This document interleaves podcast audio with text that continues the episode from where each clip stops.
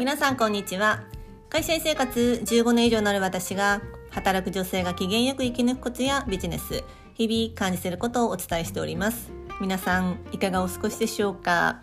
えー、私はですね先日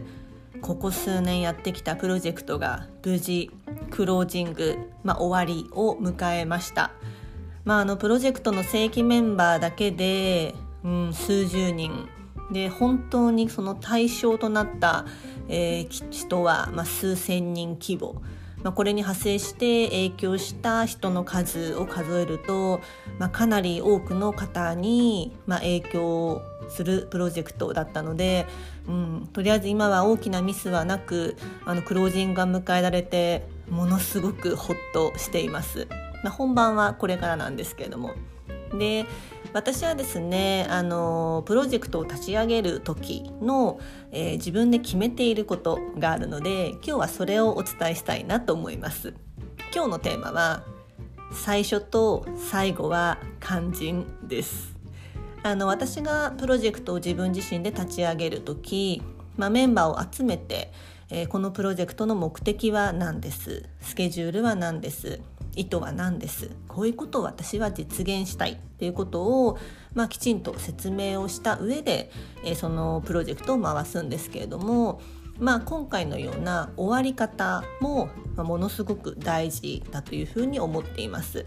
で、まあ、実際私がやってるクロージングっていう手続き自体は、まあ、かなり事務的なんですね。こうサインをしたりお金が動いたりするんですけれどもまあ、それだけで終わるっていうのが普通だと思うんですがやっぱり私最後に、まあ、関わったメンバーに提案したのは、まあ、ちょっと写真撮りませんかっていうふうに 今回提案したんですね。まあ、本当はこの今のようなご時世じゃなければ本当に打ち上げに行ってもう飲み倒したいし 美味しいご飯も食べに行きたいみんなであんなことあったよねっていう風なのを、まあ、語らいたいんですけれども、まあ、今はそれが叶わない。じゃあそこで何ができることっていうと、うん、写真を撮るくらいはできるんじゃないかなって思ってご提案をしました。うん、でせめてですねその写真を、ま記念すべき日に撮って、まこの時みんなで頑張ったよねと。このプロジェクトはやってよかったよねって思える第一歩の日になる。記念すべき日になる。で後から振り返った時にあこんなみんないい笑顔してたっていうためにも私は写真を撮りませんかっていうふうに、まあ、提案をしてみんなで撮ったような形でした。うんで加えてそのクロージングの日はですねそのプロジェクトメンバーに関わってくれた、まあ、全員に、まあ、メールで本当にありがとうございましたってお礼の一報をするとともにまあ、あの会社に来ている方に対しては直接会えれば、まあ、ご挨拶回りを一人一人にしたような形です。まあ、やっぱりこうこの状況なのであんまり会社に来てない人もいたんですけれども、まあ、わざわざ来てくれてありがとうってみんなこう言ってくれたような形です。でもう皆さん本当に、うん、プロジェクトに関わった人本当にいい人たちなのであのみんなですね一様に「あ本当にお疲れ様って、まあ、言ってくれましたしそのお礼を言いに行った時のやっぱりこう対応であ私もこうなりたいなって思ったのがあったのでご紹介したいんですけれどもまあ例えば私より定石の人、まあ、役位が上の方が、まあ、メールして本来こう私がまあ行くべきなんですけれども、まあ、タイミングが合わなくて席にいたらわざわざこう私の席にいらしてくれて「いやもう本当にお疲れ様ね」と「本当なら打ち上げして飲みたいとこだけどもうまずはゆっくり休んで」ってこうわざわざ私席に来て言いに来てくれたんですよね。うんなんかそれもあすごい素敵だなっていうふうに思って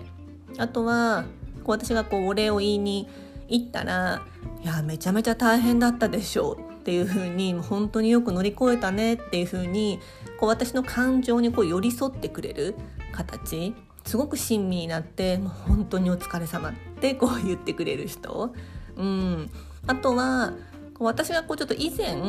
まあ、あのなんだろうなアドバイスをしたことがあってじゃあお礼は美味しいチョコレートでいいですっていうふうに、まあ、言っていたらなんかそれを覚えていたみたいであのまあ全然私は年上の男性なんですけれども、まあ、すごいあんまり似合わないって失礼ですが あのわざわざ高級のチョコレート屋さんに行ってチョコレートを買って席に持ってきてくれたんですよね。なんかあれホワイトデー今日みたいな感じのわざわざ買ってこう、まあ、会社から多分抜け出していったんだと思うんですけれども、まあ、席に持ってきてくれた人あとは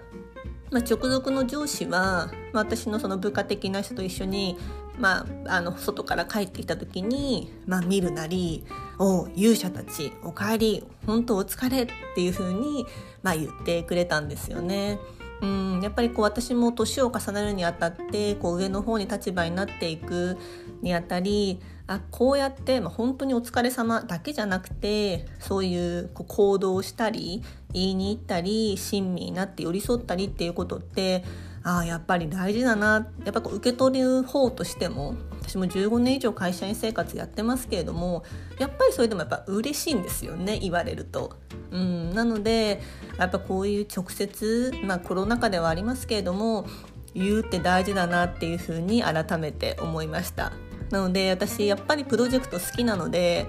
あやっぱりプロジェクトっていいなって素敵な人たちに囲まれたんだなっていうふうにこう改めて感じました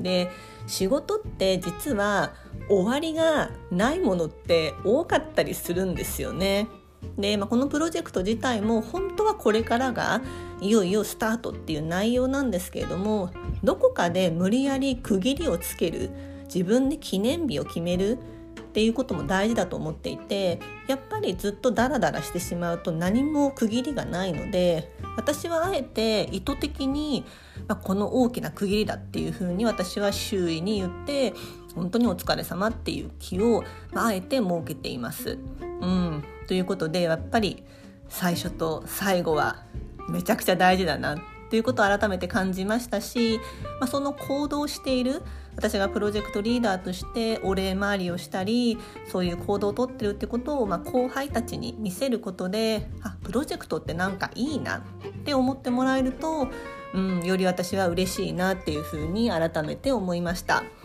でまあ、なかなかまあ、本当に私にとっては大変なプロジェクトだったんですけれども、まあ、個人的にはほぼ思い残すことのないああもうやりきった。っていう、えー、プロジェクトでした。いかがだったでしょうか？今日のテーマは最初と最後は肝心です。今日も最後のお聞きいただきありがとうございました。えー、ぜひですね私あの公式 LINE していますのでご質問ご意見いただけるととっても嬉しいです。はい。では素敵な一日をお過ごしくださいませ。